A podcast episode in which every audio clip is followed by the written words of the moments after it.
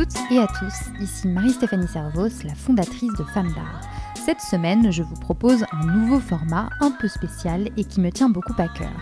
Depuis le lancement de Femmes d'Art en novembre dernier, je donne la parole dans ce podcast, mais aussi sur Instagram, à toutes les femmes qui font le monde de l'art aujourd'hui, qu'elles soient artistes, curatrices ou encore galeristes. Chaque semaine, je reçois l'une d'entre elles pour parler, entre autres, de sa carrière, de son rapport à l'art et des femmes artistes qui l'ont le plus inspirée. Aujourd'hui, j'ai envie de vous parler aussi de toutes ces femmes qui ont fait l'histoire de l'art, de toutes ces créatives restées dans l'ombre d'un mari, d'un père ou d'un frère, mais aussi de celles qui se sont battues pour changer la donne et pour donner aux artistes plus de visibilité. Elles, ce sont toutes les actrices de l'histoire de l'art, connues ou moins connues, qui continuent d'inspirer des générations de femmes. L'idée n'est pas de vous raconter toute leur vie, mais de vous donner envie d'en savoir plus et de vous permettre de découvrir ou redécouvrir des parcours de femmes que vous ne connaissiez peut-être pas. Avec ces récits sonores, l'idée est aussi de mettre au jour les mécanismes d'effacement et d'invisibilisation des femmes dans l'histoire de l'art. J'espère que ces histoires pourront à la fois vous instruire et vous inspirer. Bonne écoute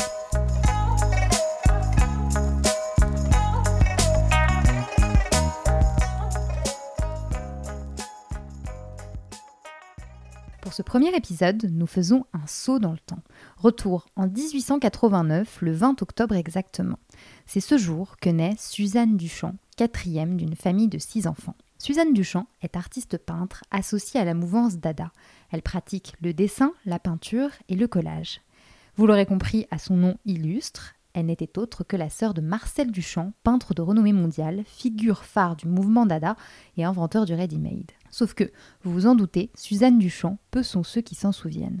Et pour cause, les rares fois où elle a l'occasion de prendre la parole à la radio ou à la télévision, c'est pour parler de ses trois illustres frères.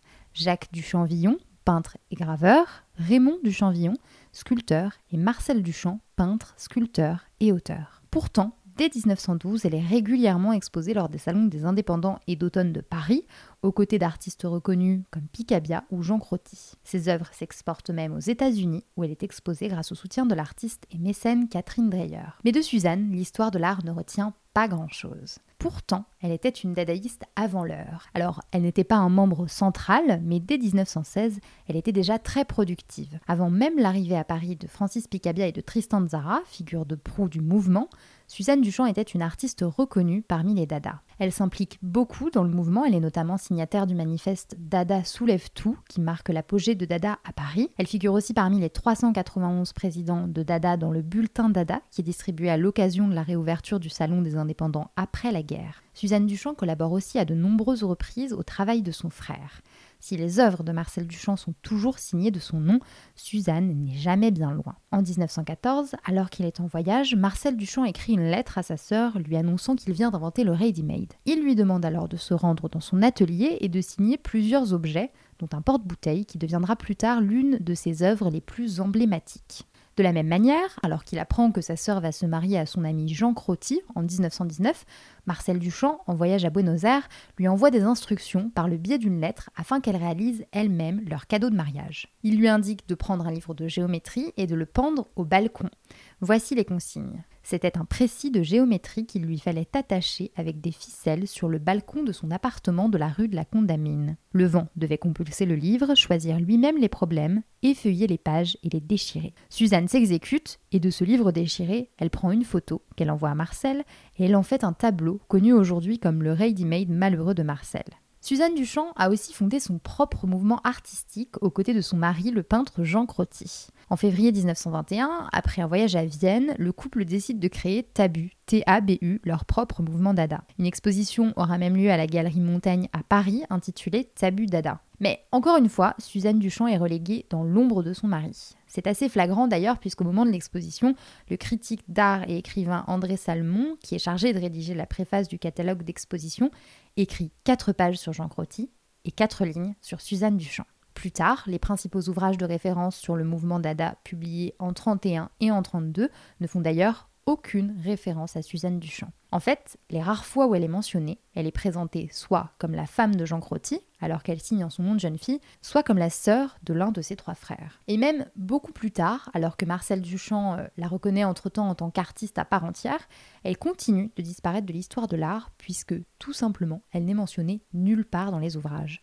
C'est par exemple particulièrement criant dans un ouvrage publié en 75 titré Les Trois du Champ ou dans une exposition organisée en 1988 à Paris intitulée Marcel Duchamp et ses frères. En fait, dans l'histoire de l'art, Suzanne Duchamp disparaît totalement au profit de Marcel Duchamp seul ou de Marcel Duchamp et de ses frères. Alors tout cela n'a au fond rien d'étonnant puisque le mouvement Dada, comme bien d'autres mouvements artistiques d'ailleurs, était qualifié de club d'hommes et était réputé pour être très misogyne malgré le fait que de nombreuses femmes ont créé et ont même été reconnues. Mais voilà, l'histoire ne retient que les hommes, puisque les livres de référence ont été écrits des hommes. Dans le livre Femme artiste et écrivaine dans l'ombre des grands hommes, la professeure de littérature générale et comparée Anne Tomisch, qui écrit une partie du livre sur Suzanne Duchamp, parle de misogynie ordinaire, banalisée et intégrée dans une certaine mesure par les femmes de ce mouvement. Donc en fait, on peut imaginer que ces femmes avaient conscience de la place qui était la leur et que le simple fait d'être des créatrices